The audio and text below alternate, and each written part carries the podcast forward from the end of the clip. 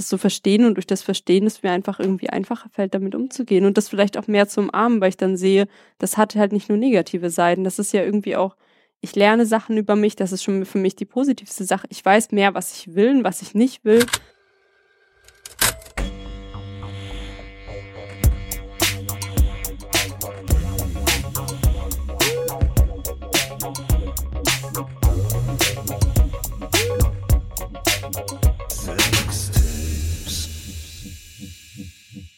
Willkommen zurück bei Sextapes. Wir melden uns mit einem großen Kracher-Thema zurück aus der Sommerpause. Wir sind Lilly und Lotte. Yay! Schön, dass ihr wieder uns zuhört. Ähm, wir haben uns ein Thema überlegt für heute, das wahrscheinlich so ziemlich jeden betrifft, wozu wir bis jetzt noch nicht so viele Anfragen hatten, erstaunlicherweise, aber Gar keine. Gar keine. Ist eigentlich lustig, fällt mir jetzt erst gerade auf. Aber es ist auf jeden Fall ein Thema, das, glaube ich, mit dem jeder schon mal konfrontiert war. Deshalb macht es Sinn, dass wir heute darüber sprechen.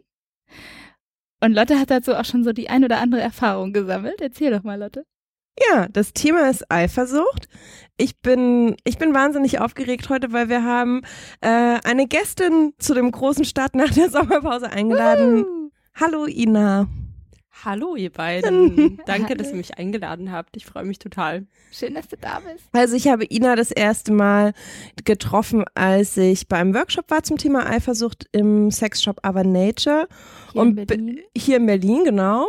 Und bin sehr aufgeregt also positiv aufgeregt da rausgegangen. Ich habe vorhin schon gesagt, ich bin dann nach Hause und habe irgendwie noch die halbe Nacht da gesessen und Notizen irgendwie runtergeschrieben und bin dann zu Lilly und meinte, okay, wir müssen unbedingt eine Folge zum Thema Eifersucht machen. Das muss bearbeitet werden. Wir haben diese Folge aufgenommen und sie ist in der Schublade gelandet. Und heute haben wir dich als Unterstützung eingeladen. Magst du dich kurz vorstellen? Ja, voll gerne. Also du meintest ja schon, ich gebe Workshops. Ähm, es werden jetzt hoffentlich auch mehr. Also ich plane auch andere Workshops als den Eifersuchtsworkshop Ende des Jahres zu machen. Einen zu offenen Beziehungen und wie man offene Beziehungen am besten aufmacht. Wie man Beziehungen am besten öffnet, soll das heißen. ähm, genau, und ich bin eine queere Person aus Berlin, ähm, lebe auch in Berlin in zwei Beziehungen und wie gesagt, gebe Workshops, studiere irgendwie noch Philosophie nebenbei und ähm, blogge auch auf meinem Blog Polyplum. Ja, ansonsten gibt's noch jede Menge andere Sachen zu sagen, aber die können wir ja sonst im Laufe des Gesprächs vielleicht erkunden. Ja, da ergibt sich bestimmt das eine oder andere. Ich habe jetzt schon tausend Fragen. Leg los, ich liebe Fragen. ja, sollen wir vielleicht direkt einsteigen? Ja, sehr gern. Also meine größte Frage ich habe in Vorbereitung auf die Folge auch noch mal so ein bisschen drüber nachgedacht, ist eigentlich tatsächlich ganz simpel. Was ist denn Eifersucht überhaupt? Weil ich finde es gar nicht so leicht zu greifen. Also ich finde, es gibt irgendwie, ähm, weiß ich nicht, es gibt Gefühle wie Angst oder so, die, die so, mit der ich so eine ganz klare Definition für mich zumindest habe, die dann auch Nuancen haben kann. Aber Eifersucht ist so ein bisschen ähm, schwammiger in dem Sinne, dass jeder, glaube ich, so ein bisschen was anderes damit verbindet, habe ich so den Eindruck. Was ist denn da alles drin? Was gibt's denn da so für Eifersucht? Es ist super die komplizierte Frage und ich meine, wir haben einen ganzen Workshop darauf verwendet, das herauszufinden. Und ich glaube, viele gehen dann raus und wissen es immer noch nicht und ich weiß es auch nicht, um ganz ehrlich zu sein. Mhm. Also ich finde, ich finde, das Spannende daran ist, dass es so mit die komplizierteste das komplizierteste Geflecht an Emotionen ist, was ich so kenne. Also, oder sagen wir so, was ich erfahren habe für mich persönlich. Ich lasse mich auch gerne eines Besseren belehren. Ähm, und ich finde einfach, dass es, also es geht ja schon bei so ganz banalen Sachen los, ähm, was, also ob, ob Leute Neid und Eifersucht für das Gleiche empfinden oder ob sie sagen würden, es ist ein Teil davon. Das ist ja schon die allererste Frage, über die die meisten irgendwie stolpern und sagen, ach stimmt, wie ist das denn eigentlich? Mhm. Irgendwie, was ist denn Neid überhaupt für mich? Und ich habe das Gefühl, so total viele Artikel, die man im Internet findet zum Thema Eifersucht, die verwenden die Begriffe irgendwie ziemlich simultan. Und das finde ich halt schwierig, weil ich glaube, viele Leute verwenden das ganz anders. Also es ist nicht mhm. ein und mhm. der gleiche Begriff. Es ist entweder, finde ich, ein Teil davon oder es ist was ganz anderes, aber es ist definitiv nicht das gleiche, weil Neid, also es sind einfach zwei unterschiedliche Begriffe, wie ich meinen würde. Und schwierig, also es ist sehr schwierig zu beantworten. Ich würde sagen, dass es so ein bisschen ähnlich, ähm, vielleicht, also ein Ansatz, das zu beantworten, wäre das, was ich in meinem Workshop mache, ist der Ansatz von Cathy Libriola, einer Person, die ich sehr zu schätzen gelernt habe. Ähm, das ist eine Beraterin und eine Person, die auch Workshops gibt und ähm, selbst Poly lebt aus den USA und die hat halt gemeint, in Eifersucht stecken halt die drei großen ähm, Emotionen von Angst, Traurigkeit und äh, Wut drin. Mhm. Und sie würde halt sagen, dass sich alles, was sonst so empfunden wird, so zum Beispiel zurückgewiesen werden oder das Gefühl von ähm, Verlustangst oder das Gefühl, getriggert zu werden oder all das, dass sich genau nicht mhm. zu genügen, Exklusivitäten zu verlieren, ähm, etc. etc., dass sich das alles so unterordnen lässt. Also so könnte man anfangen, aber es, also es gibt un unendlich viele Ansätze und mhm. das ist also schwierig, weil ich habe auch das Gefühl, alle Leute definieren es auch für ja. sich anders. Ja. Ich fand, ich fand diese, diese, diesen Kuchengedanken wahnsinnig schön. Ich habe auch gestern meinen Kuchen nochmal rausgekramt und greife jetzt über den Tisch, um ihn rauszusuchen. Ähm, und fand es, also ich habe dann, bevor ich den Zettel rausgesucht habe, nochmal so drüber nachgedacht und war so, okay, zwei Drittel meines Eifersuchtskuchens bestehen definitiv aus Angst. Er, erklär doch mal den Kuchen. De, ja, den, den, den, Kuchen hast du ja gerade schon so ein bisschen erklärt, dass es irgendwie so aus diesen drei Zutaten besteht. Angst, Wut und Traurigkeit. Und wir mussten dann auch in dem Workshop praktisch auf, aufmalen, mhm. wie so ein Tortendiagramm. Man sieht es jetzt nicht, ich habe es vor mir liegen. Ähm, was, also was, der, was den größten Anteil nimmt, was die Hauptzutat ist. Mhm. Oder ob sich vielleicht alle drei Zutaten. Also was deine, woraus deine Eifersucht sich ja, ähm, speist. Spe genau, also was in deiner Eifersucht am meisten enthalten ja, ist. Ja. so. mhm. Und also mir hat, mir hat es tatsächlich sehr geholfen, weil ich das auch nie so richtig benennen konnte, was ich eigentlich spüre, wenn ich Eifersucht spüre. Es gab auch diesen Moment, wo du die Workshop-Teilnehmer und Teilnehmerinnen gefragt hast, schreib doch mal auf, wie, also wann, wann habt ihr das Gefühl, Eifersucht zu verspüren? Mhm. Und das erste Wort, was ich irgendwie aufgeschrieben habe oder wie sich das anfühlt, diffuses Gefühl. Ich kann, mhm. konnte es nicht greifen. Und mhm. deswegen bin ich, glaube ich, auch so sehr begeistert an dem Abend nach Hause gegangen, weil ich das Gefühl hatte, das erste Mal irgendwie eine Chance bekommen zu haben, so ein bisschen ja, Handwerkszeug ist ja schon fast zu viel gesagt, klingt so wahnsinnig technisch, aber so Struktur, Struktur zu finden mhm. und Möglichkeiten zu finden, dieses Emotionsgeflecht einzuordnen für mich und besser zu verstehen und dadurch irgendwie weniger davon überwältigt zu sein. Mhm. Also ähm, ich habe noch mal so ein bisschen gedacht, äh, also Wut, Angst und Traurigkeit hätte ich, hatte ich jetzt gar nicht so auf dem Schirm, lustigerweise. Also Wut und Angst waren auch so die, die mir so auf Anhieb eingefallen sind. Ähm, und dann eben sowas wie Scham, Unsicherheit und sowas ja auch wieder hm. sich in Angst einteilen lässt. Aber ich, ich hatte dann auch noch mal, als ich dann so ein bisschen mehr drüber nachgedacht habe, ähm, das Gefühl, eigentlich gehört da auch Gier mit rein. Also so ein Gefühl von ähm, hm. Besitzanspruch, der gar nicht unbedingt sich jetzt als ähm, das ist gar nicht so sehr so eine, so eine Emotion wie die anderen, die sich wirklich so, ne, die so schmerzhaft sein kann oder so, sondern die eher vielleicht so was ist, was man irgendwie so antrainiert bekommt oder so hat, so dieses, ich will das aber besitzen, ich will, dass es mir gehört, ich will so ein Sicherheitsding da drum rumbauen, es soll jetzt meins ja. sein, ich habe hier abgesteckt, dieser Mensch gehört zu mir und das soll jetzt auch jeder andere gefälligst akzeptieren, als wäre es eine Sache eigentlich. So diese Exklusivität meinst du mhm. dahinter? Mhm.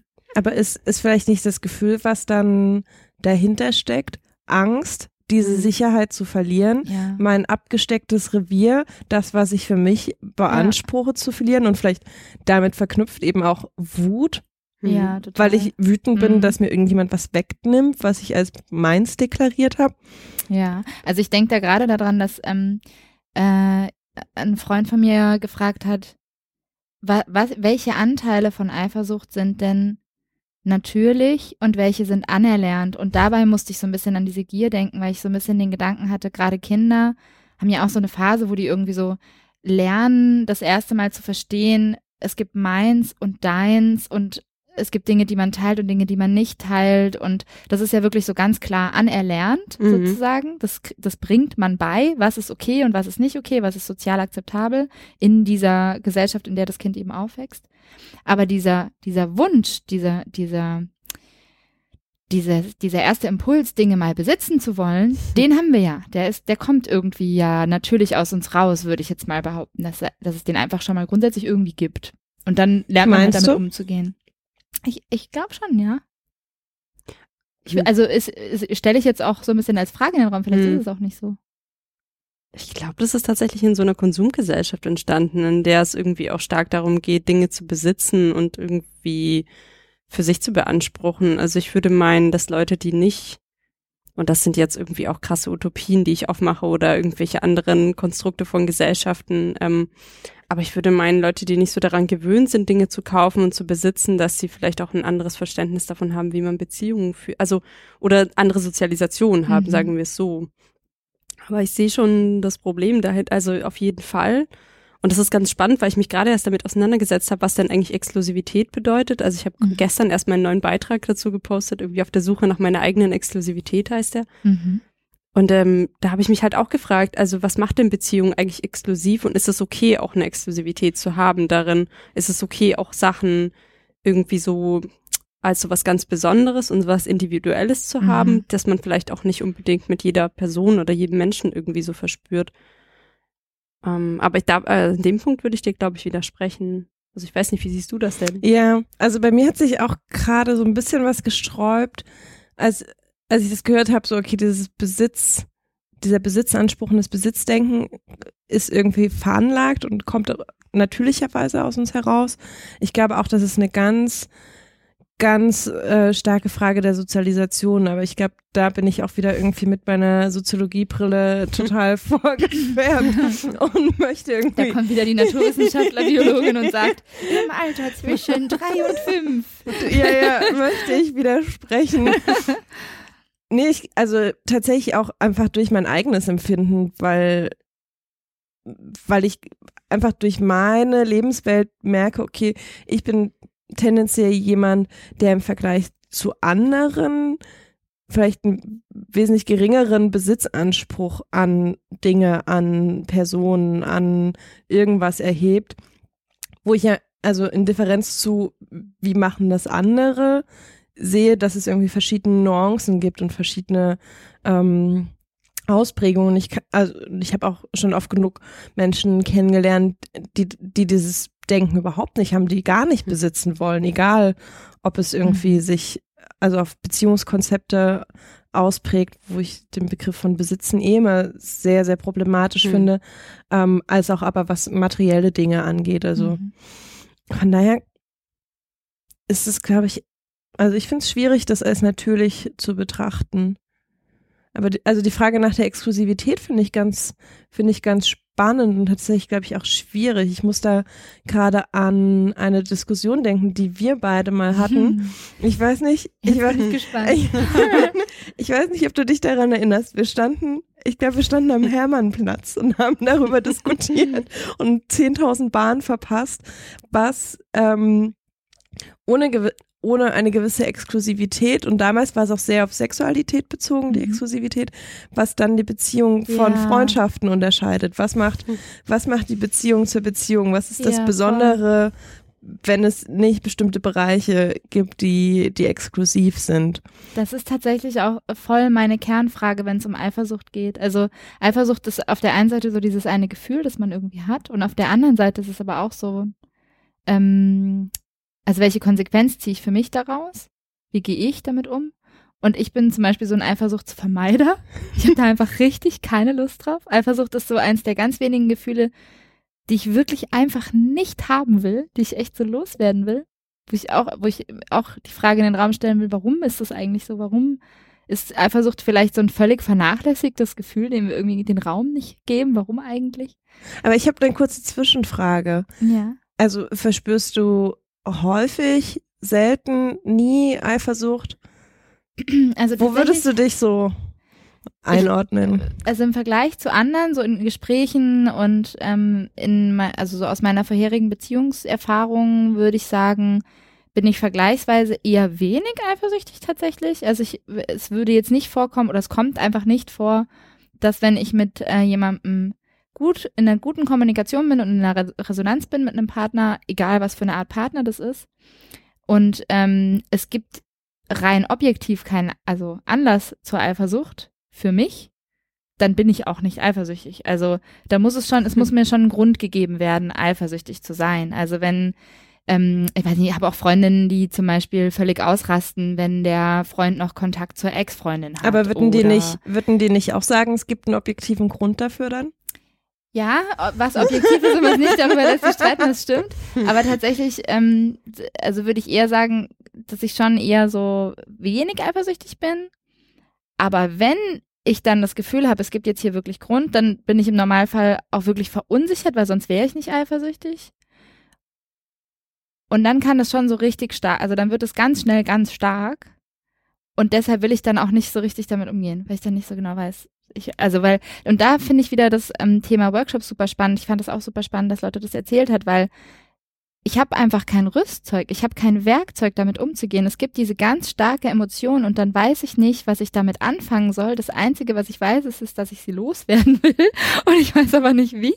Und ich weiß erst recht nicht, wie ich konstruktiv damit umgehen könnte. Kann ich voll verstehen. Also ich meine, meine ersten Gefühle damit waren auch, ich lag am Boden und konnte mich nicht bewegen. So, ich war halt Mhm. total gelähmt davon, also auch ganz rein körperlich gelähmt. Ich fand einfach so, das für mich, äh, also so vor sechs Jahren oder sowas, also als ich das so die allerersten Male empfunden habe, dachte ich, boah, okay, also irgendwas, ich sterbe. Also irgendwas passiert gerade, ich sinke und sterbe und kann mich nicht mehr bewegen. Und also ich, ich kann das total verstehen. Es ist ja auch Mhm. ganz häufig einfach was ganz äh, rein körperliches, auch was da mit einem passiert. Und also das ähm, hilft dann natürlich auch nicht, wenn die meisten Sachen, die dazu stehen, irgendwie das auch so formulieren. Das ist halt ein, es wird pathologisiert, es wird stigmatisiert, es wird einfach ähm, abgesprochen, dass es okay ist, das zu empfinden und dann geht's halt los, ne? Dann kann man halt so richtig in die Paranoia gehen, wo man dann, ist es gerade okay, dass ich eifersüchtig bin oder nicht? Mhm. Und ich finde, da ist halt der wesentliche Unterschied für mich, also ob man jetzt von nicht monogamen oder, mo- oder mo- monogamen Beziehungen redet, weil ich habe das Gefühl, wenn man halt von monogamen Beziehungen redet, dass Leute halt sich total schnell auch so paranoid fühlen, weil das Mhm. darf ich nicht empf- empfinden, das darf ja auch nicht sein und ähm, wenn das ist, dann stimmt irgendwas nicht und also dann ganz schnell in so ein krasses Misstrauen reingehen, weil das ist ja auch was, also selbst wenn da was wäre, wäre das ja nicht okay, weil es nicht abgesprochen wurde oder Mhm. nicht angesprochen wurde. Zumindest Eifersüchtig zu sein, meinst du? Genau, Mhm. also oder nicht, oder dieses Begehren in jeglicher Form auf andere Personen außerhalb dieser Zweierbeziehung. Und ich glaube, dass es dann schwierig ist, darüber zu reden und schwierig auch ist, das so, so das zu benennen und irgendwie auch so irgendwie damit einen Umgang für sich zu finden. Und ich weiß nicht, also waren das bei dir monogame oder nicht monogame Beziehungen, wo du dann monogame Beziehungen. Und das ist, also um jetzt nochmal auf diese Exklusivität und diese Kernfrage zurückzukommen, weil das ganz stark damit zusammenhängt, das ist wirklich so dieses, ich habe es einfach noch nie erlebt und ich kann es mir auch einfach, also wirklich nicht vorstellen, nicht im Sinne von, dass ich nicht glaube, dass es es gibt, sondern ich kann es mir für mich, ich kann das überhaupt nicht, ich kann gar keine Situation mir vorstellen, die so wäre, dass jemand mir ähm, gleichzeitig eine totale Exklusivität vermitteln kann und also gleichzeitig das Gefühl vermitteln kann, du bist die Person, mit der ich in einer Beziehung bin, zum Beispiel in einer offenen Beziehungskonstellation. Du bist die Person, mit der ich zusammen sein will. Du bist mein Lebenspartner, mit dem ich mein Leben teilen will. Und die anderen Menschen sind Sexpartner und das ist davon abgekoppelt in einer Art und Weise, dass ich mich damit wohlfühlen könnte. Das ist, also vielleicht ist es auch wirklich so, dass ich einfach noch nie jemandem begegnet bin, der mir dieses Gefühl vermittelt hat und der das irgendwie konnte, mir zu zeigen, hey, hey, das sind zwei verschiedene Dinge, das sind verschiedene Ebenen und ich, das eine ähm, greift das ein, andere nicht an irgendwie. hm, Also ich kenne Beziehungen, in denen das so läuft, wo das für beide total okay ist. Für mich kann ich mir das einfach nicht, also wirklich nicht so vorstellen. Und aber du hast auch gar nicht so das, die, die Lust danach. Das heißt also, weil das die eine ist ja die eine Seite, dass man sich bei der anderen Person nicht vorstellen, aber kannst du es dir bei dir vorstellen? Sehr gute Frage. Es ist, ist lustig, ich wollte genau das. Fiese Frage, Ja, ne? Es Das ist ist eine so. fiese Frage. Ähm, tatsächlich würde ich, hätte ich ganz lange gesagt, ähm, nee, weil ich auch nie, also ich hatte bis jetzt nie den Moment, dass ich wirklich ähm, jemand anders ganz stark begehrt habe in meiner Beziehung irgendwie. Also, ne, das ist so diesen, ähm, für mich ist das auch ganz oft, wenn, wenn Freunde darüber sprechen, dann hat es oft wirklich so diesen sexuellen, animalisch-erotischen Touch. Also ich bin von jemand anders ganz stark angezogen, auch körperlich stark angezogen und eben vielleicht gar nicht so sehr mental oder eben auf einer emotionalen Ebene, wo ich dann immer denke, also das passiert mir tatsächlich nicht so häufig. Das, das als erstes. Also ich habe einfach fast nie eine ähm, körperliche Anziehung, die entkoppelt ist von der emotionalen Anziehung und deshalb wahrscheinlich kann ich mir das auch nicht vorstellen, weil ich kann das nicht trennen. Für mich ist das nicht getrennt. Ich fühle mich angezogen von Menschen, von denen ich mich emotional angezogen fühle und dann find, dann sind es auch potenziell Menschen, die vielleicht auch als Partner in Frage kommen. Und dann verstehe ich einfach, ich verstehe dann einfach den Unterschied nicht. Also ich für mich kann das nicht emotional nachvollziehen, wo macht man da jetzt diese Trennlinie? Wieso bin ich denn jetzt in dem Fall, mal angenommen, ich hätte jetzt einen Partner und der würde zu mir sagen, ich möchte gerne die Beziehung öffnen. Dann hätte ich nur, ich könnte, also wo macht man denn diese Grenze? Was ist denn da deine Erfahrung? Wo macht man die Grenze, wo man sagt, so, diese, diese Konstellation ist die Zweierkonstellation, weil, und die andere Konstellation ist eine andere Konstellation, weil, und das, ne, das eine, so, also, also ich, kann, ich kann das überhaupt nicht Aber verstehen. ich, also ich habe auch so eine Frage, weil ich dich auch, weil ich dich jetzt länger kenne. Ja. Und auch die Leute, also die Menschen kenne, denen du begegnest. Ja. Und also für mich hat dieses Gedankenkonstrukt wahnsinnig geholfen, dass ich in meinem eigenen Leben sehe, okay, ich begegne Menschen, die ich also die ich emotional anziehend finde, die ich spannend finde, die ich, denen ich nah sein möchte auf emotionaler Ebene, die ich auch m, hm, sexuell anziehend finde, denen ich auch auf körperlicher Art und Weise nah sein möchte, aber wo also wo immer relativ klar abgesteckt war, was ist der Rahmen, also mhm. oder zum Beispiel klar war, okay, das ist niemand, der als Bezie möglicher Beziehungspartner in Frage kommt, wo wo es wiederum bei anderen klar war. Und also, wo ich, wo ich ja schon durch Nuancen merke, wie nah ist, also, weißt du, was ich meine? Mhm. Also, ich meine, du kennst das, du kennst das Gefühl von, okay, ich äh, möchte dir nah sein auf allen möglichen Ebenen, aber nicht, nicht aber auf einer Beziehungsebene. Mein Partner. Ja, kenne ich irgendwie, aber irgendwie ist das auch so ein fließender Übergang für mich. Okay.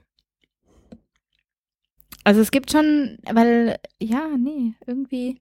Und ja, ach, da spielen so viele Sachen rein. weil es irgendwie so, ähm, aber es ist ja auch eines der wesentlichen Probleme, oder nicht? Also es ist ja irgendwie auch eine Definitionssache, was man halt darunter versteht und wo das anfängt. Also es ist ja auch fließend. Also es ist ja genauso zu definieren, wo Sex anfängt. Das ist ja auch super fließend irgendwie. Ja.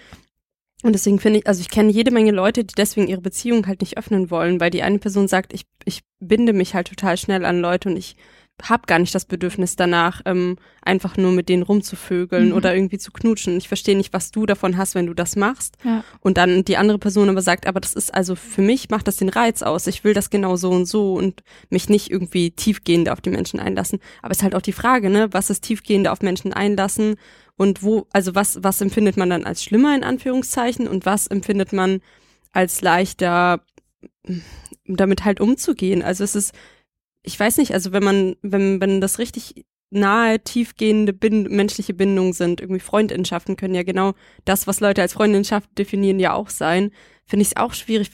Warum das? Also wenn, wenn angenommen sind zwei Leute zusammen, eine davon hat extrem eine gute Freundin und das ist aber nicht schlimm. Also die Form von Intimität ist nicht schlimm. Man teilt ja. alles. Man hat aber nur keine Sexualität, also geteilte Sexualität. Das finde ich halt also fragwürdig so. Warum? Warum ist das okay und das Genau, andere? warum ja, das ist das okay? Und das ist aber doch super intim und irgendwie, ja. also ich will das gar nicht in Frage stellen. Wenn Leute für sich das so klar haben, finde ich das auch vollkommen in Ordnung und das ist ja jedem Menschen selbst überlassen. Ich finde es einfach nur schwierig, wenn das eine halt dann so unhinterfragt Einfach das schlimm war der ist. Stuhl. Lotte griff gerade sehr zielstrebig zu den Gummibärchen einmal quer über den Tisch. auch echt lecker, die Gummibärchen. Ja, aber das finde ich echt eine total gute Frage, weil da ist dann ja, da kommt ja dann auch wieder das rein, was ist gelernt, was ist natürlich. Weil ich meine, es ist ja völlig, also es ist ja eigentlich völlig unlogisch, wie wir das aktuell häufig leben. Also so dieses, das ist genau was du sagst. Wir haben sehr intime Beziehungen, emotional intime Beziehungen zu engen Freunden, wo wir auch nicht fragen, so jetzt hat die sich aber schon dreimal mit der Freundin getroffen ähm, und ich komme hier voll zu kurz und ähm, die hat mit der dasselbe besprochen wie mit mir. Jetzt fühle ich mich hier völlig abgehängt, sondern da, da sind wir irgendwie so ganz also meistens relativ offen und so völlig freizügig und so. Obwohl ich das auch schon erlebt habe. Also Ja, das ja, ist auch eine Frage, die möchte ich aber gerne so ein bisschen nochmal hinten anstellen. Nämlich die Frage, warum wir über Eifersucht vor allen Dingen in, Bezie in Beziehungskontexten Mhm. sprechen. Aber ähm, ich fand deinen Punkt ganz, ganz spannend mit den Grenzen. Wo fängt, wo fängt Mhm. Sex an? Und also das als irgendwie eine Grenze oder auch als eine Definition, die irgendwie kommuniziert werden muss. Ähm, Gerade irgendwie dieses, dieses Zusammenspiel von ähm, was ist mein Bedürfnis, was sind meine Grenzen, Hm. wie klar sind die mit ähm, meinem Gegenüber abgesteckt. Also ich habe das, hab, als ich mich dann ähm, so vorgetastet habe und mich mit meiner Eifersucht auseinandergesetzt habe, ähm, konnte ich alles genau darauf runterbrechen, dass ich genau dann eifersüchtig bin, wenn Sachen nicht klar definiert sind. Hm. Wenn ähm, Weil man dann ja auch die größte Unsicherheit hat. Genau, also bei mir entsteht das ganz oft aus einer Unsicherheit heraus, Mhm. aus, aus dem Gefühl, ähm, die Kontrolle tatsächlich zu verlieren. Und also Mhm. es fühlt sich dann auch, ich fühle mich dann wahnsinnig ohnmächtig und Mhm.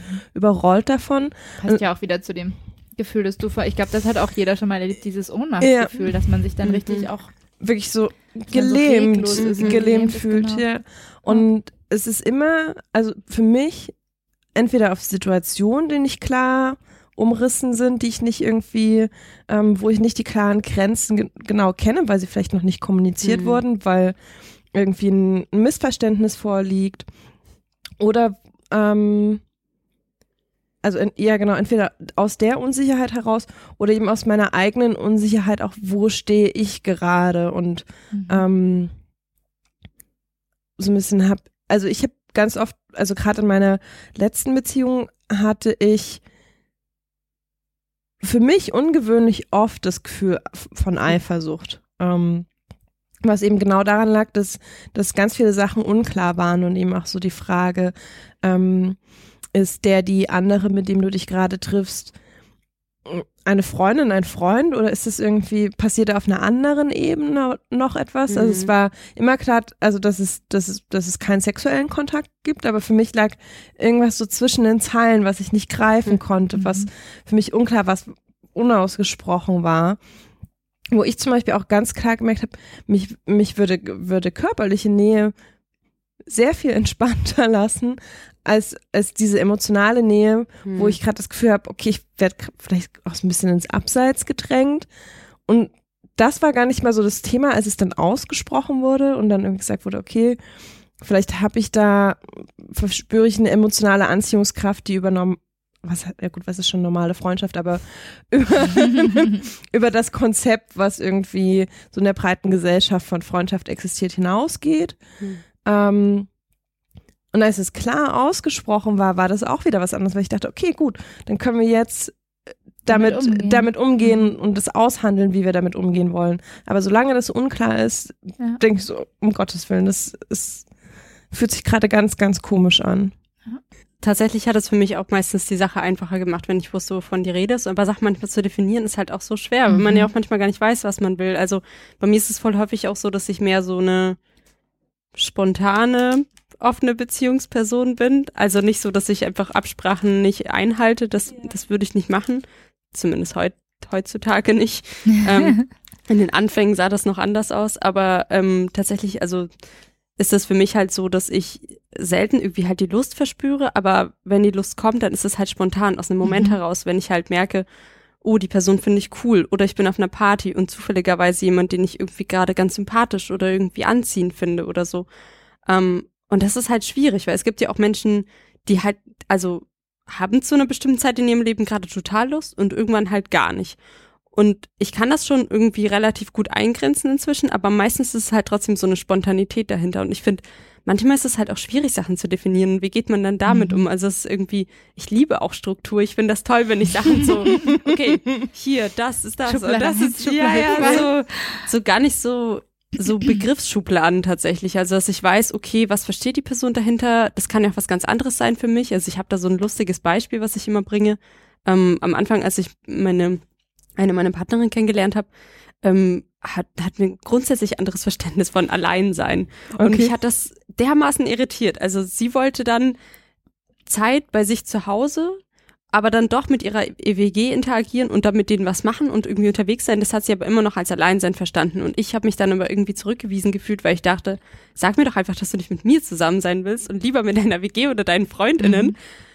Am Ende kam dann aber raus, dass es ihr in einem Konzept von Alleinsein, wie sie das versteht, darum geht, Sachen allein entscheiden zu können, ohne sie mit mir absprechen zu müssen oder ohne irgendwie Rücksicht nehmen zu genau, müssen. Genau, Rücksicht mhm. nehmen zu müssen. Sie kann fünf Minuten sagen, ich hänge hier ab und fünf Minuten geht sie dann in ihr Zimmer und dann macht sie wieder was anderes.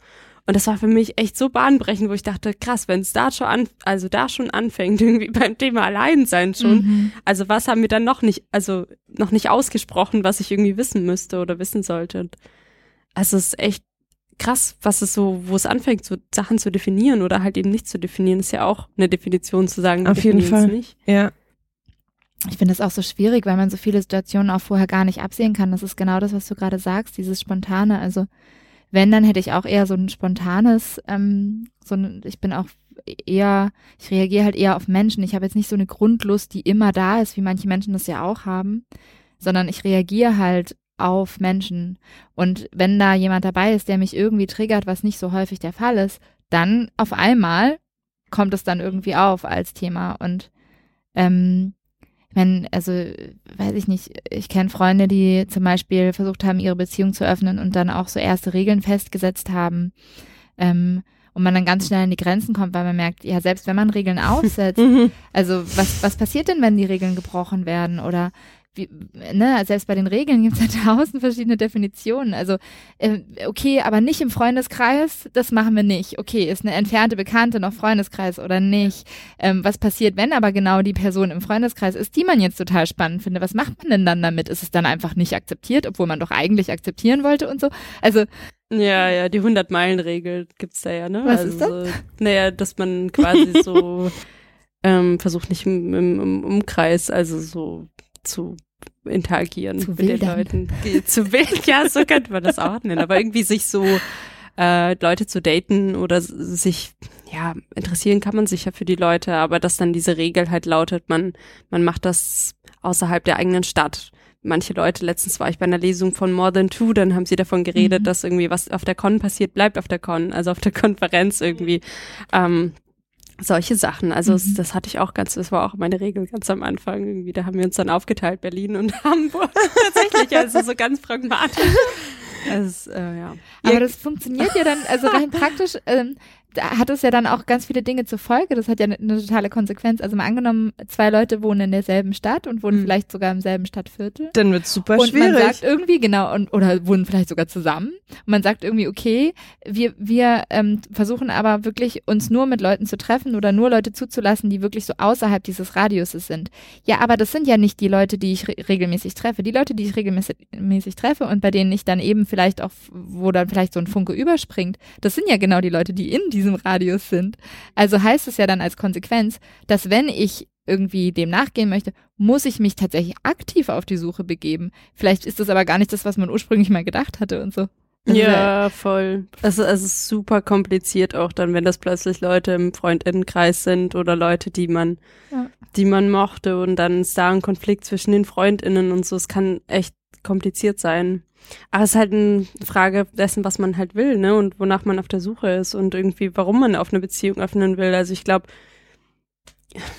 also wenn man auf eine Beziehung öffnet, wenn man seine Beziehung retten will, dann geht's, würde ich meinen, in den meisten Fällen schief, weil es nicht der Sinn der Sache ist. So, aber wenn man sie öffnet, weil man neugierig ist und weil man Lust hat auszuprobieren und weil man Lust hat, sich auf Sachen einzulassen und weil man ähm, vielleicht auch das Vertrauen hat, dass die Beziehung das aushält. Ja, also ja die Angst ist ja auch meistens irgendwie ganz viele Leute sagen und die Angst hatte ich auch am Anfang tatsächlich und das kann ich auch total gut nachvollziehen, dieses Gefühl, was wenn meine Beziehungsperson jemand findet, den sie besser findet oder toller findet. Aber das ist halt genau der Punkt. Also ich glaube, das kann nicht passieren, wenn man eben die Beziehung nicht, also wenn man die Beziehung öffnet, weil man die Beziehung öffnet und nicht, weil man sie retten will, weil es, dann geht es um die offene Beziehung und nicht darum, dass man jemanden ersetzen will. Und ich glaube, dass das eigentlich so der, Aus also dass das eigentlich so dieses Vertrauen, also wenn man sich das einfach nochmal vielleicht bewusster macht, kann es helfen. Aber ich glaube, was halt hilft, ist die Erfahrung. So, wenn man die positive Erfahrung macht, Erfahrung macht es halt leichter. Also wenn ich sehe, meine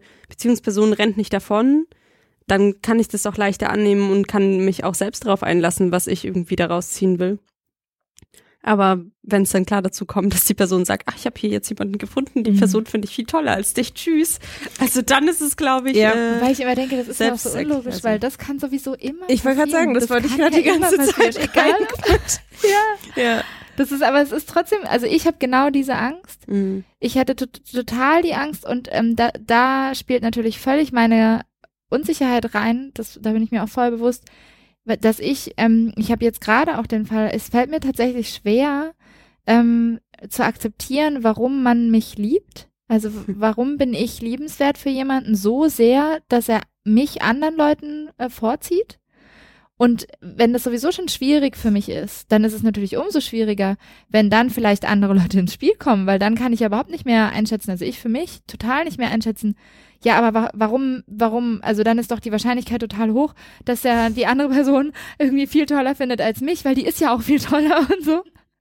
Und könnte ich sogar nachvollziehen. Also, das ist ja irgendwie dann so, so ein, also bin ich mir total bewusst, dass es meine eigene Unsicherheit ist, aber ich wüsste auch gar nicht so richtig, wo ich da jetzt ansetzen, also, ne? Und meine, meine Konsequenz daraus ist dann zum Beispiel eben, ich fasse es einfach nicht an. Hm. Und das ist, äh, wollte ich gerade nochmal sagen, weil du sagtest, das kann sehr schnell sehr kompliziert werden und das Thema hatten wir mit Friedemann Karik auch. Das Problem ist ja, dass es auch in monogamen Beziehungen, wenn man es eben nicht anfasst, sehr schnell sehr kompliziert werden kann, gerade weil man es nicht anfasst. Mhm. Das macht es ja, ja auch nicht besser, weil es gibt trotzdem irgendwie Dinge, die geklärt, also die ungeklärt sind oder die, die passieren und dann muss man damit umgehen und so.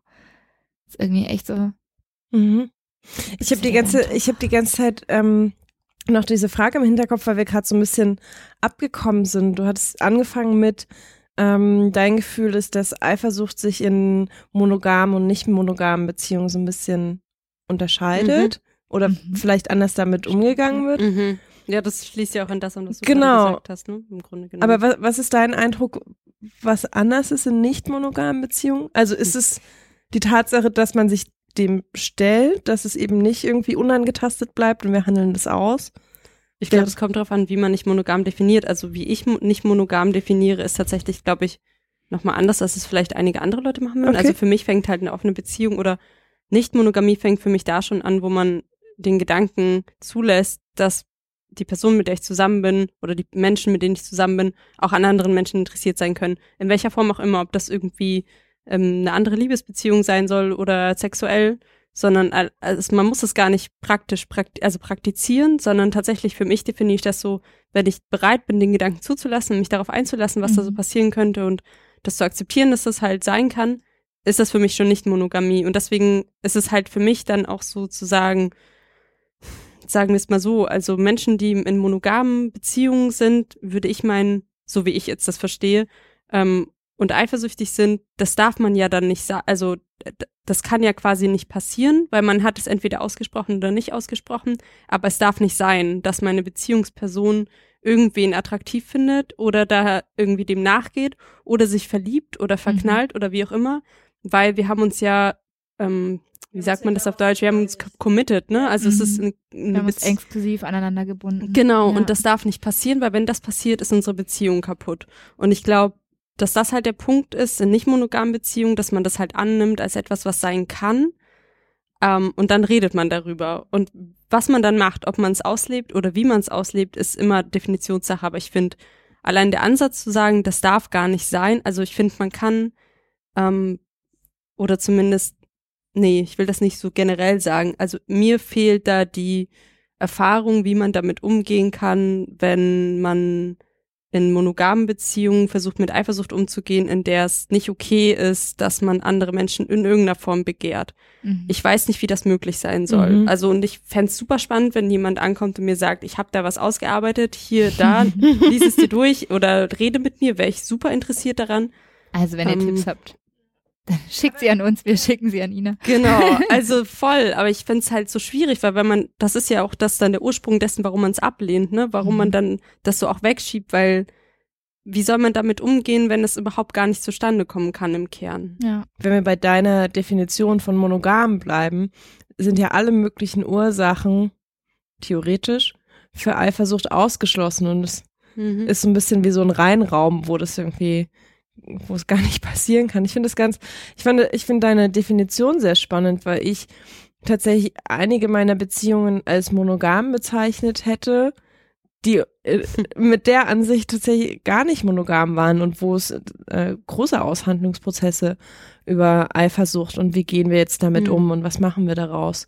Ähm, ja, was, was ich die ganze Zeit dich eigentlich schon immer fragen wollte, Was ich schon immer mal fragen was wollte. ich, was aber so, was jetzt tatsächlich sehr daran anschließt, ähm, ist für mich die Frage, also hast du dich erstmals mit Eifersucht auseinandergesetzt, als andere Beziehungsmodelle, als ein monogames Beziehungsmodell in Frage kommen? Lässt sich das, lässt sich vielleicht gar nicht ohneinander denken? Lässt sich das entkoppeln? Also, wie ist das für dich zum Thema geworden? Ähm, tatsächlich erst, als das Thema offene Beziehung auf dem Tisch lag, weil davor war es halt, also da gab es auch ein, zwei Situationen, die von meiner Beziehungsperson damals ausgingen, ähm, weil ich, ähm, ehrlich gesagt, ich war zu, ich habe es mich nicht getraut. Also ich habe es mich nicht getraut, mir das einzugestehen, dass ich das Von wem ging das aus? Also du wolltest gerne die Beziehung öffnen? Nee, oder? meine Beziehungsperson wollte das Aha, damals okay. gerne. Also die wollte das gerne und ich wollte das nicht. Äh, Ich war extrem eifersüchtig, hatte extrem Angst davor, hatte irgendwie, konnte das auch nicht so richtig nachvollziehen. Im Prozess hat sich dann herausgestellt, dass ich das eigentlich auch die ganze Zeit wollte und ich Mhm. mich nicht getraut habe und dann irgendwie so wütend auf mich war und gleichzeitig aber auch auf sie war, weil sie sich getraut hat und dann irgendwie so Drei Schritte so vorweggenommen hat. Genau, so irgendwie, ich meine, letzten, wir waren halt auch noch, also super jung, so, sie war ähm, 18, 19 und ich war irgendwie auch so Anfang 20. Und das war halt alles so, ich kannte halt niemanden, der das Mhm. vorher gemacht hat. Und alle, alle Menschen um mich herum waren der Meinung, eure Beziehung ist kaputt, da stimmt Mhm, irgendwas mhm. nicht. Ja. Und dann das Gefühl, also ständig irgendwie so diesem, dieses Misstrauen, diese Skepsis auch von außen zu bekommen, war halt total anstrengend. Und ähm, als ich mich angefangen habe, damit auseinanderzusetzen, war es halt voll schwer, weil ich auch nichts dazu gefunden habe, was mich irgendwie in irgendeiner Form bestärkt hat, das anzugehen und ähm, mich positiv auch damit auseinanderzusetzen und tatsächlich irgendwie so eine positive Herangehensweise an Eifersucht zu haben, als etwas, was mich halt auch ähm, wo, als Triebkraft oder als Aufzeiger, als Anzeiger, als wie, wie auch immer man das, also als Pfeil sozusagen, der halt auf irgendwas hindeutet und sozusagen als Spiegel für mich selbst zu sehen. Und ähm, das ist mir halt erst nach und nach bewusst geworden, dass Eifersucht und ich, meine, meine Partnerin sagt auch immer irgendwie, dass ich so ein bisschen esoterisch klinge, wenn ich anfange darüber zu reden, weil ich da halt davon so Energien und also ich will gar nicht, also ich, esoterisch ist, ist nee, überhaupt nicht mein Ding, aber also Lass ruhig raus. Ja, bei uns kannst du alles rauslassen. Ja, also Wir damit sind voll für den Energieflow. Ja, und tatsächlich ist es halt so, dass ich das so als krassen, ja, Spiegel empfunden habe, mich auch mal mit mir auseinanderzusetzen und halt nicht wegzugehen, weil die Beziehung war mir halt wichtig, sie ist mir immer noch wichtig und ich würde nicht einfach sagen, "Hm, ich bin eifersüchtig, ich kann das nicht, deswegen gehe ich weg. Also irgendwas daran fand ich auch gut, deswegen bin ich ja auch dran geblieben und inzwischen finde ich das halt richtig gut und das hat halt lange gedauert, aber also ich war nicht die Person von Anfang an, die gesagt hat, äh, ich find's toll, lass uns das machen. Und ich glaube, ich bin relativ rar in dem Gebiet, dass ich das so, also dass ich jetzt so dazu stehe, ähm, Hm. so positiv dazu Umso, stehe. aber umso spannender, wenn jemand wie du dann Workshops hält, für den es eben nicht selbstverständlich ist. Finde ich super. ja, äh, also total, ja, ich glaube, viele Leute, die ich kenne, die auch darüber schreiben, wollten das von Anfang an. Die haben sich ähm, beschränkt darin gefühlt, monogam zu leben. Mhm. Und für die war das dann irgendwie so eine Befreiung oder so ein das ist das, das ist das, wie ich meine Beziehung führen will. Und für mich war es halt am Anfang nicht so. Also Nicht so super easy peasy, machen wir jetzt mal. Ja. genau. Ich finde das, also ich finde, ich finde auch deinen Ansatz ganz spannend. Also zum einen mit der Perspektive, okay, es war nicht so einfach und ich musste mich ganz stark damit auseinandersetzen.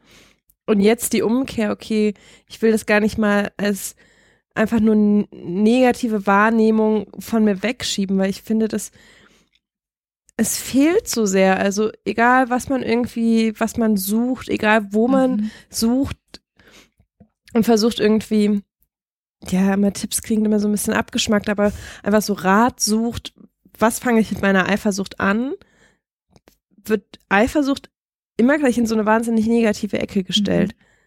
Es gibt auch, das wollte ich auch gerade sagen, wenn man Eifersucht googelt oder was, also ne, wie gehe ich mit Eifersucht um oder so. Es gibt das erste, worauf man immer kommt, sind Tipps, wie werde ich meine Eifersucht los, ähm, äh, ne, wie, wie lerne ich nicht eifersüchtig zu sein oder so. Und das meinte ich vorhin mit, ist es nicht ein total vernachlässigtes Gefühl, weil es hat überhaupt gar keinen Raum. Also es gibt ihm gar, es wird gar kein Raum zugestanden für ein Gefühl, das aber so offensichtlich so viele Leute haben und es ja da ist. Also es ist da und wenn man nicht lernt, damit umzugehen, dann, dann überrennt einen das irgendwie so. Total. Also auch, also ich habe das nicht nur in den Medien so wahrgenommen, sondern tatsächlich die Bösen, die Bösen Medien. dieses Internet, ähm, sondern auch wirklich in, in persönlichen Ja. Auseinandersetzungen. Ja. Ach, jetzt bist du ja schon wieder eifersüchtig. Hm. Also dann wird auch alles, was, was in dem Kontext gesagt wird, also auch, selbst wenn man sagt, ja, okay, ich bin gerade eifersüchtig, das und das und das steckt dahinter, können wir das, also lange bevor ich das irgendwie wirklich groß benennen konnte oder aktiv auf die Suche gegangen bin, hatte ich schon das Bedürfnis, so unterbewusst das aufzuarbeiten und die Situation aufzulösen, dahinter zu schauen und habe eigentlich schon diesen, dieser Spiegel war da und ich konnte ihn noch nicht als Spiegel so richtig wahrnehmen und wofür irgendwie nützlich sein könnte, aber hatte, bin eigentlich genau in, in, in dem Modus schon geraten, so okay, so und so fühle ich mich, ähm, jetzt, jetzt möchte ich gern irgendwas damit machen. Also gar nicht mal irgendwie, das muss jetzt weg, sondern ich möchte gern was ma damit machen, aber es wurde auch von Personen, die mir dann in der Situation gegenüberstanden, mit denen ich die Situation geteilt habe, das wurde so weggeredet. Mhm. Es gibt keinen Grund, eifersüchtig zu Mhm. sein. Stell dich nicht so an. Wir müssen uns dem jetzt nicht stellen, weil es gibt ja keinen Grund, eifersüchtig Ja. zu sein. Und weil du eifersüchtig bist, ist das ja jetzt alles gerade total über, übersteigert. Also es Mhm. ist, ist total schade, dass dadurch, dass es immer wieder ähm, sich wie so ein Rad wiederholt, Eifersucht ist schlecht, Eifersucht muss negiert werden, ich muss lernen, sie loszuwerden, wie Mhm. du es irgendwie gerade gesagt hast, fehlt ganz oft der Raum hinzugucken. Ja, das stimmt. Also Das stimmt total. Und das ist auch wirklich so ein, also das ist auch das, was ich, ähm, was mich zum Beispiel an ähm, äh, Polybeziehungen fasziniert. Es ist gar nicht irgendwie so dieses ähm, me- mit mehreren Partnern irgendwie ähm, sexuell aktiv sein oder so, sondern ich finde es einfach spannend, wie ähm, ich also wir haben ja auch schon mehrfach darüber gesprochen, dass es wirklich so ein, in dem Moment, in dem ich spätestens dann, wenn ich mich öffne auf irgendeine Art und Weise, dann muss ich da hingucken, weil sonst funktioniert das alles überhaupt gar nicht. Hm. Und das machen, also auch das fällt vielen total schwer und da gibt's auch totale Unterschiede und so. Aber ähm, ich finde so dieses, dieses reflektierende Moment daran spannend. Also dann muss ich eben gucken, was ist denn eigentlich diese Eifersucht? Was ist denn, was ich will? Welche Form von Beziehung brauche ich eigentlich? Was sind eigentlich meine Bedürfnisse? Ähm, was, er, was sind meine Erwartungen? Ähm, was möchte ich dem anderen zumuten und was nicht und so? Und das kann man ja genauso auch in einer monogamen Beziehung haben. Also sich zu reflektieren, das machen nur einfach die meisten Menschen nicht. Genauso wie es viele Menschen auch in offenen Beziehungen nicht machen. Dass sie einfach genau das, was du gerade sagst, kenne ich mich auch. So dieses, ja, äh, ja, wir öffnen uns jetzt, weil es ist irgendwie so langweilig im Bett geworden. und dann aber trotzdem nicht reflektieren, was bedeutet das alles, was Mhm. beinhaltet das alles, wo kommt es eigentlich her, dass uns langweilig ist Mhm. und so. Dann ist ja irgendwie klar, dass es auch, also dass es relativ hohe Wahrscheinlichkeit hat, irgendwie vor dem Bug zu laufen, weil diese Reflexion einfach fehlt. Und das, also es wird in den meisten Fällen auch erstmal irgendwie schief gehen. Also es ist ja irgendwie Ja. auch sowas, was man, glaube ich, auch so selten ausspricht, irgendwie, wenn man von so einem Ideal spricht oder so einem, es baut ja auch häufig so einen Druck auf so offene Beziehung und dann muss es auch gut funktionieren und dann muss es richtig laufen und keine Fehler und Absprachen müssen immer eingehalten werden und ähm, also all diese krassen Ansprüche, die man daran auch hat. Ähm, also es ist ja genauso schwierig. Mhm. es, es gibt halt einfach wenig Role Models dafür und irgendwie zu sagen, ich ähm, schaue mir jetzt meinen gesamten Freundinnenkreis an, alle haben ihre offenen Beziehungen und dann schaue ich mir die besten Sachen ab. Das ist halt nicht der Fall ganz häufig so. Ich gehe ja nicht rum und pick mir die Rosinen draus, so wie ich es gerne hätte. Und selbst dann muss ich es ja irgendwie auf mich ummünzen. Und ich glaube, sich auch mal einzugestehen, also Fehlertoleranz, ne? Also es wird halt ein Fehler passieren und man wird es danach halt besser machen wollen oder man wird es vielleicht verändern wollen. Und also ich finde, man muss es halt irgendwie ausprobieren. Ich glaube, einfach viele Leute oder sagen wir es mal so, als ich eine monogame Beziehung noch geführt habe, war es halt auch so, dass ich nicht so richtig darüber nachgedacht. Ich dachte halt, ich habe gesehen, wie es funktioniert Mhm. und dachte, das ist jetzt meine, Be das ist eine Beziehung. Das So macht zu man jetzt Das so. macht man so. Mhm. Und wenn der Sex ausbleibt, ist es keine Beziehung mehr. Und also sich auch damit auseinanderzusetzen, was passiert, wenn der Sex wegbleibt, länger wegbleibt, also es ist halt, das sind halt Fragen, die gehen dann richtig an die Substanz, weil ich finde, also es muss man, ich finde, da gibt es so ein ganz schönes Zitat von Franklin Wolf aus dem Buch More Than Two. Er hat mal gesagt in einem seiner Bücher, ähm, ich- vielleicht war es auch auf der Seite, ne- also was eine Beziehung ist, das definieren die Leute, die in der Beziehung Mhm. sind. Und das ist halt der ausschlaggebende Punkt. Also man, man macht ja seine eigene Beziehung. So Leute machen ihre Beziehung und sie konstruieren sie, sie gestalten sie selbst und dass dann auch da Sachen schieflaufen können, das ist, glaube ich, unumgänglich. Gibt's denn sowas wie, das ist jetzt wahrscheinlich ein bisschen weit gegriffen, aber jetzt so aus deiner Erfahrung heraus, ähm, gibt sowas wie einen Fünf-Punkte-Plan? wenn, wenn ich jetzt irgendwie in einer Beziehung stecke und wir beide haben uns überlegt, so, wir wollen uns jetzt auf irgendeine Art und Weise öffnen. Oder wir kommen, wir stoßen an das Problem Eifersucht. Gibt's irgendwie sowas, wo du sagen könntest, so, Schritt eins, Schritt zwei, Schritt drei? Um, um mit der Eifersucht um mit der umzugehen. Eifersucht umzugehen oder um zu gewährleisten, dass wenn man sich öffnet, dass man irgendwie so, weiß ich nicht, dass man einigermaßen gut so in die Anfänge kommt oder ich, ich weiß nicht so genau. Ich Also, glaube, sowas- glaub, wir sollten kurz bei Eifersucht bleiben. Ich glaube, das ist schon schwierig genug, oder? also im er wie gehe ich mit der Eifersucht um? Erstmal ich selber. Ja. sehr gerne. Ähm, Ich habe einen Fünf-Punkte-Notfallplan übrigens. oh, da bin ich gespannt, erzähl Den habe ich nach dem Workshop erstellt. Das ist ja geil. Ja. Willst du den direkt mal? Ich kann den mal, ähm, ich kann den, Den hast du dir bestimmt aufgeschrieben. den habe ich mir aufgeschrieben und hier offen. Es ist so eine so eine bunte zu, Zusammenstellung aus Sachen, die in einem Workshop erarbeitet wurden, die du vorher dir auch schon irgendwie durchdacht hast und die auch teilweise auf deinem Blog zu finden sind. Und ich finde Punkt eins sehr schön, denn den habe ich sehr oft vergessen. Atmen. das ist ein sehr guter Punkt. Ja, also einfach kurz sich zurücknehmen, durchatmen und dann Schritt zwei, das einzugestehen, okay, Ja. die Eifersucht steht gerade im Raum, sie ist Sie da. ist da. Ich habe dieses Gefühl. Ich habe sie vielleicht okay, nicht eingeladen, aber ähm, keine Ja. Ahnung, jetzt gibt's erstmal Tee oder Schnaps für alle, die im Raum sind. Das ist, das ist tatsächlich, das sind so zwei Schritte, die ich jahrelang ausgelassen habe. Mhm. seitdem ich sie irgendwie halbwegs bewusst habe, fällt dieses Gefühl von gelähmt sein Mhm. wesentlich schwächer für mich aus. Und dann hat tatsächlich ähm, gucken, also so im ersten, in den ersten Schritten auch, was muntert mich jetzt gerade auf? Also habe ich irgendwie Bock, mich aufs Sofa mit den Katzen zu verziehen, irgendwelche albernen Serien zu gucken und wahnsinnig viel Pizza und Eis zu essen? Will ich, will ich, will ich, will ich rausgehen? Will ich, will ich vielleicht schon darüber reden? Habe ich jetzt das Bedürfnis, darüber zu Mhm. reden?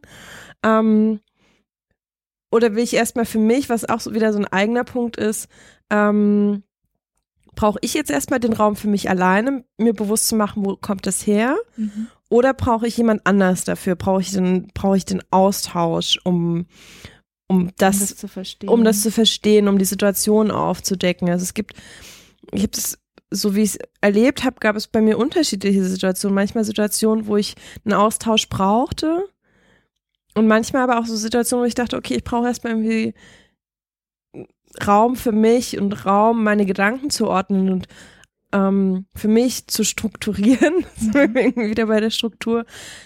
Was fühle ich gerade? Wo kommt das her? Was war vielleicht der Trigger? Was steckt da vielleicht noch irgendwie ein anderes Erlebnis dahinter? Steckt da, steckt da irgendwie ein Muster dahinter, was ich immer wieder habe und was jetzt Mhm. einfach irgendwie zutage tritt, was vielleicht mit der aktuellen Situation Gemeinsamkeiten hat, aber nicht, nicht identisch ist. Ähm, und dann das, das was, was auch eben schon immer so ein bisschen durchklang, dieses, ähm, du hast es Annahme und Tatsache in deinem Workshop genannt, ähm, dass ich so ein bisschen das, was in meinem Kopf ist, mit der Realität abgleiche. Also Ah. dieser, diese Vorwegnahme von, wenn ich die Beziehung jetzt öffne, dann lernt mein Partner ja tausend andere tolle Menschen kennen, die hundertmal besser und spannender und lustiger und äh, Erotischer. erotischer sind als ich. Ja. Und dann eigentlich so zwei Punkte dahinter. Also erstens, okay, wie oft passiert mir das, wenn ich das Haus verlasse? äh, Ständig, den ganzen Tag, von morgens bis abends, nur und, erotische Menschen und auch ähm, natürlich die Frage, ähm, also will ich überhaupt mit jemandem zusammen sein, der sich so leicht ähm, von der Beziehung ja wegleiten lässt? Also Mhm. möchte ich einen Beziehungspartner, eine Beziehungspartnerin, ähm, Bei der die- diese Angst wirklich eine Realität, also ja, also ja, ja, also Mhm. jemand, der, der mich irgendwie für die Sexgranate schlechthin äh, ungesehen verlassen würde, weil das ja so viel besser und tausendmal spannender ist. Denke ich so, ja, okay, also gut, wenn es dein Bedürfnis ist, dann Geh halt. fein, aber dann bist du vielleicht auch nicht irgendwie der Mensch, der meinen Bedürfnissen entspricht. Das stimmt, ja. Ähm, genau, und dann so zwei Punkte sind, es ist ein Sechs-Punkte-Plan. ähm, Wir sind jetzt bei 5 und 6, oder? Wir sind jetzt bei, also Annahme und Tatsache war Punkt 4 für Mhm. mich. Ähm, Mitfreude finde ich tatsächlich ähm, ein großes Thema. das ist ein schöner Punkt. Das ist was, was bei mir nicht immer sofort funktioniert. Ähm, oder was manchmal auch so verflochten ist. Also dieses, Hm. mh, eigentlich freue ich mich gerade total für dich. Aber gleichzeitig gibt es so, einen- so einen kleinen Stich irgendwo und ich, ich, ich kann nicht so hundertprozentig irgendwie bei der Freude sein. Aber Mhm. ähm, ich glaube, dieser Anspruch und das, ähm, der Anspruch an mich selbst, in vielen Situationen, also in möglichst vielen Situationen mit Freude empfinden zu können, macht das sehr viel einfacher. Das ist, glaube ich, auch so, also für mich ist es ein großes Übungsthema. Und so grundlegend, das ist dann irgendwie Punkt 6, tatsächlich Trigger aufzudecken. Ähm, was, was steckt dahinter? Also ich kenne Muster, die immer wieder, da, die immer wieder irgendwie eine Situation von Eifersucht triggern werden. Und wo Mhm. ich, wo ich genau, also je besser ich mich irgendwie damit auseinandersetze, desto leichter fällt es mir, Sachen ähm, anzuerkennen und zu sehen, okay, vielleicht ist es gar nicht die Situation als solches, sondern vielleicht erinnert mich die Situation an Unsicherheiten, die vollkommen losgelöst von den Personen, die gerade, die gerade irgendwie aktuell sind, ähm, zu tun haben. Mhm. Ein schöner Plan. Ja. Finde ich gut. Ich finde es voll schön, dass du das so anwenden konntest. Und ich meine, manchmal ist es ja auch irgendwie einfacher. Oder es, manchmal macht es auch ganz einfach, mal kurz eine Nacht drüber zu schlafen und zu schauen, wie es sich dann anfühlt. Total. Also ich bin tatsächlich auch jemand, der gerne mal eine Nacht drüber schläft, in der Hoffnung, dann ist, dann ist es weg.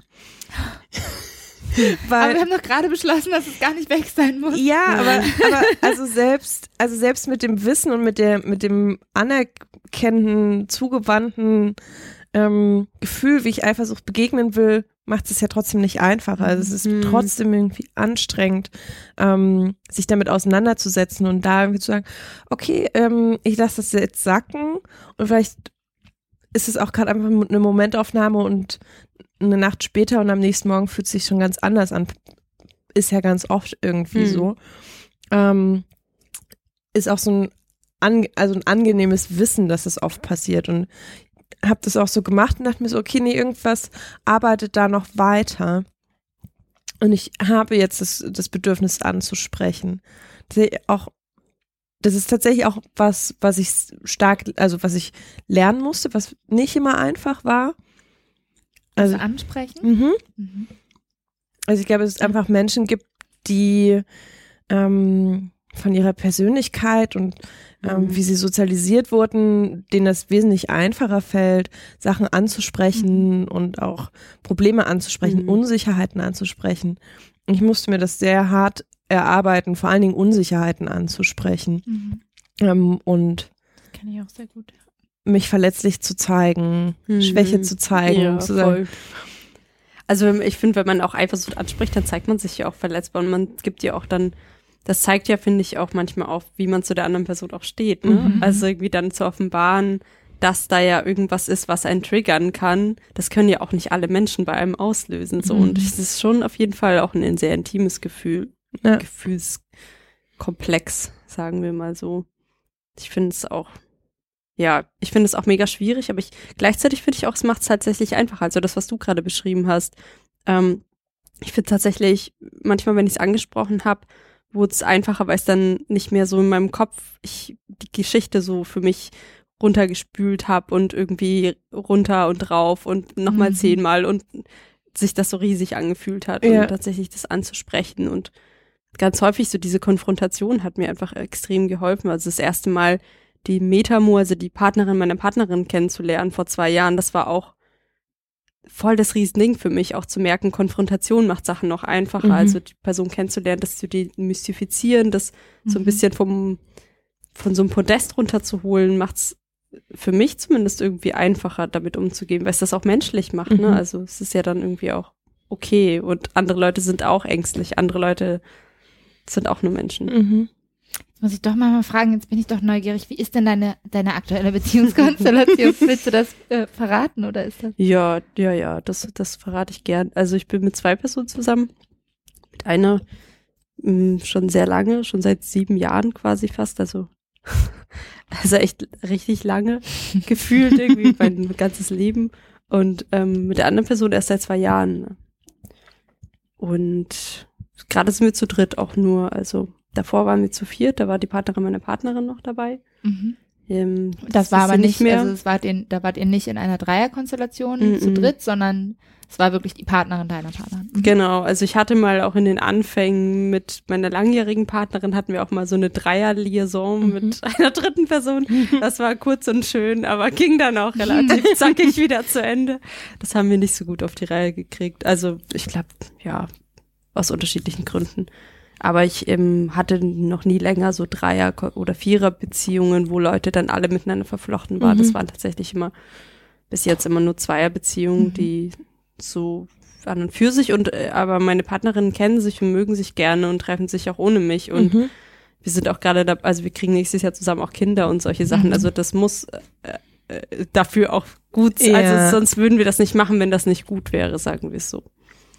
Wenn sich das nicht gut anfühlen würde. Und das ist halt, also für mich ist das eine ganz, eine ganz besondere Sache, weil ich glaube, es ist nicht also aus meiner Erfahrung oder sagen wir es so, ich höre es nicht häufig, dass Leute gute ähm, es schaffen, dass die Beziehungspersonen zufälligerweise sich so gut miteinander verstehen und Mhm. so ein Teil ihres Lebens sein wollen und gemeinsam diese Familie auch Mhm. irgendwie gründen wollen. Ja. Das ist Das ist schon, ganz schön abgefahren eigentlich, ja. Ja, da bin ich auch jedes Mal echt extrem glücklich darüber, also wie, wie toll die beiden sind und wie sie das auch zusammen machen und mit mir und Ich habe so viele Fragen, wenn es um, wenn es um dieses ganze polyamore Ko- Beziehungskonstrukt geht.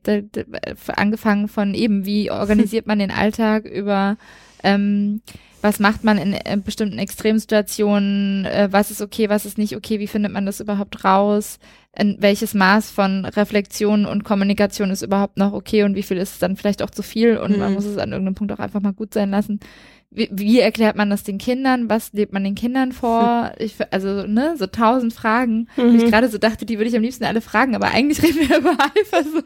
Ich glaube, wir müssen Ina nochmal einladen. Ähm, okay, ich, ich bring's mal wieder zurück zu Eifersucht. Ich habe die Frage. ich hab nämlich eine Frage. spannend. Ich habe eine Frage. Mm. Ich habe das, ich musste da vorhin dran denken, als du gesagt, als du deinen Sechs-Punkte-Plan aufgelistet hast, ähm, mit dem ersten Punkt atmen. Weil tatsächlich ist für mich Eifersucht, wenn ich so ein bisschen mich, mich reindenke, mh, wie fühlt sich das an? Dann gibt's so einen Teil, der denkt. Also, ne, so dieses, was dann auch schnell so, äh, wo die Fantasie so ihren Lauf nimmt und man stellt sich Dinge vor, die der andere vielleicht macht oder denkt oder fühlt oder so.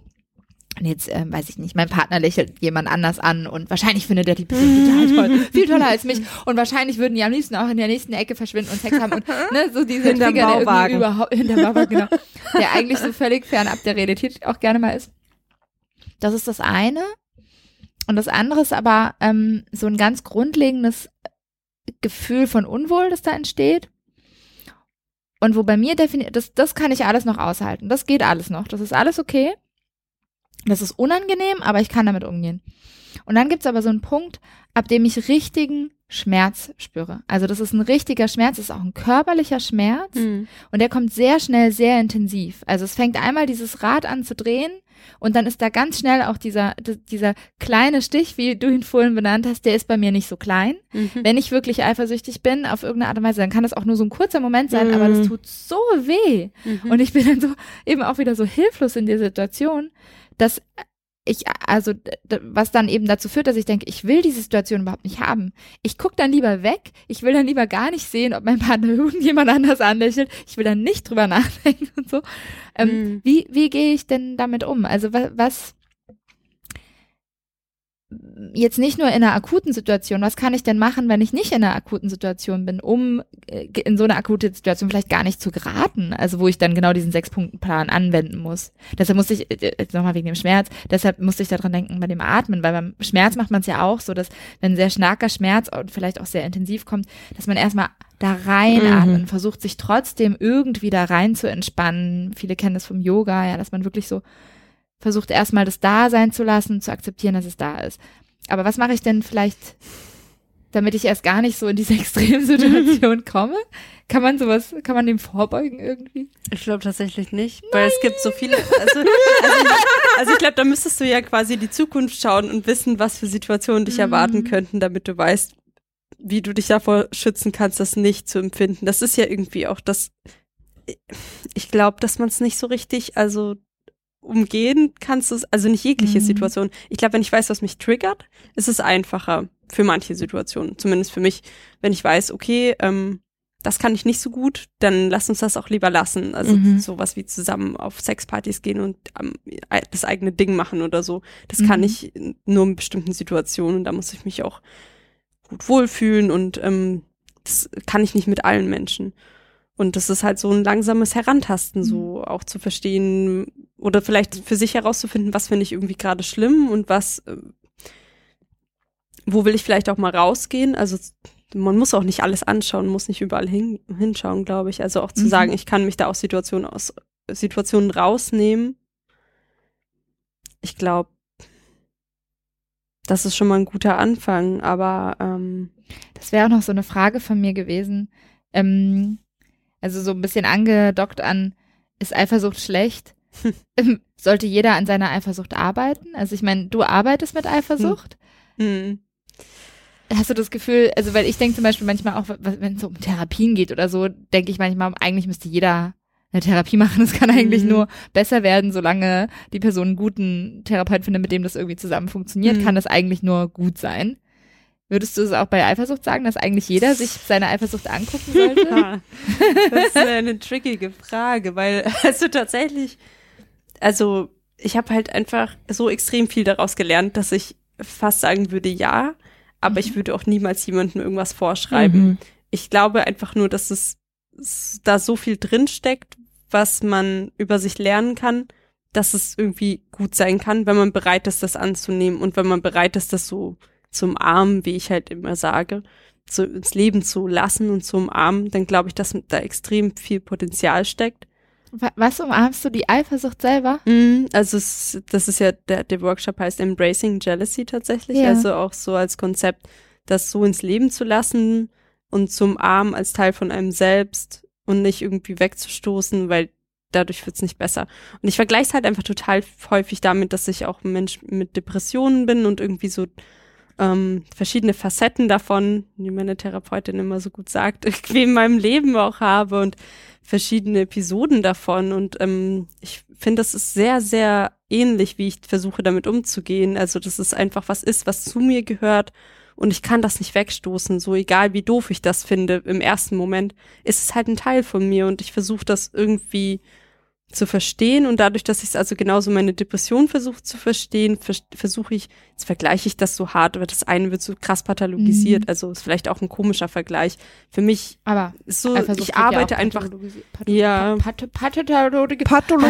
pathologisiert. ich glaube, ja. also der, die einzige Parallele ist vielleicht einfach nur, dass ich halt versuche, an das zu verstehen und durch das Verstehen es mir einfach irgendwie einfacher fällt, damit Ja. umzugehen und das vielleicht auch mehr zu umarmen, weil ich dann sehe, das hat halt nicht nur negative Seiten, das ist ja irgendwie auch, ich lerne Sachen über mich, das ist schon für mich die positivste Sache. Ich weiß mehr, was ich will und was ich nicht will und was für eine Beziehung ich führen will, wo Mhm. meine Grenzen sind. Das sind alles Sachen, die ich, also auch Ehrlichkeit habe ich so krass über Eifersucht gelernt und auch ehrlich zu mir zu sein, einfach mal und irgendwie Sachen mir einzugestehen, Sachen zu kommunizieren, Kommunikation, wie kommuniziere ich Eifersucht, wie finde ich heraus, was mich triggert, wie sehe ich, wann mich was triggert, also wie sehen andere, wann mich was triggert und solche Sachen. Das sind alles so Feinheiten, die ich ganz krass über die Eifersucht gelernt habe, aber ich sehe es schon auch und in unterschiedlichen Diskussionen komme ich auch immer wieder zu dem Schluss, dass es nicht das Mittel, also es ist nicht Für- alle, ja. es ist nicht für Mhm. alle so, aber ich, ja,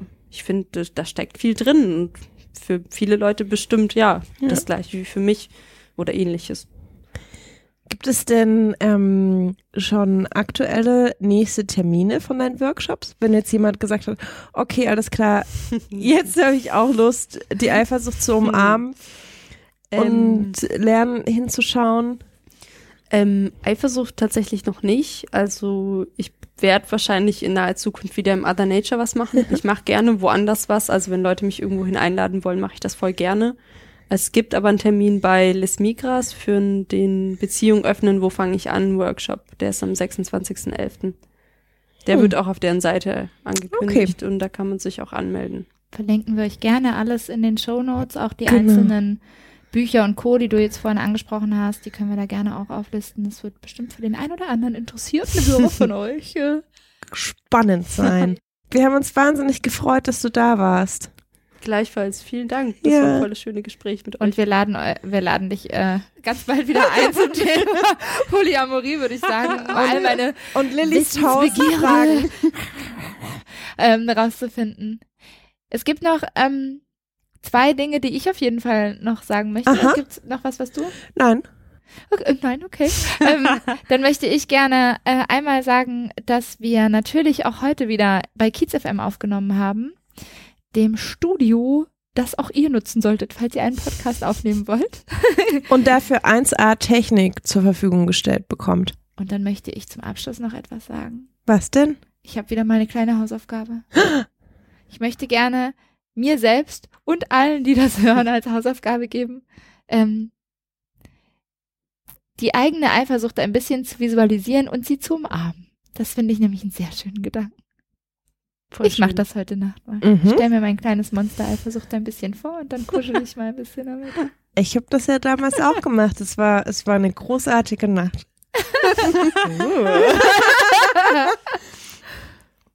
Okay, bis ganz bald. Bis ganz bald, ja. Tschüss. Tschüss. Tschüss.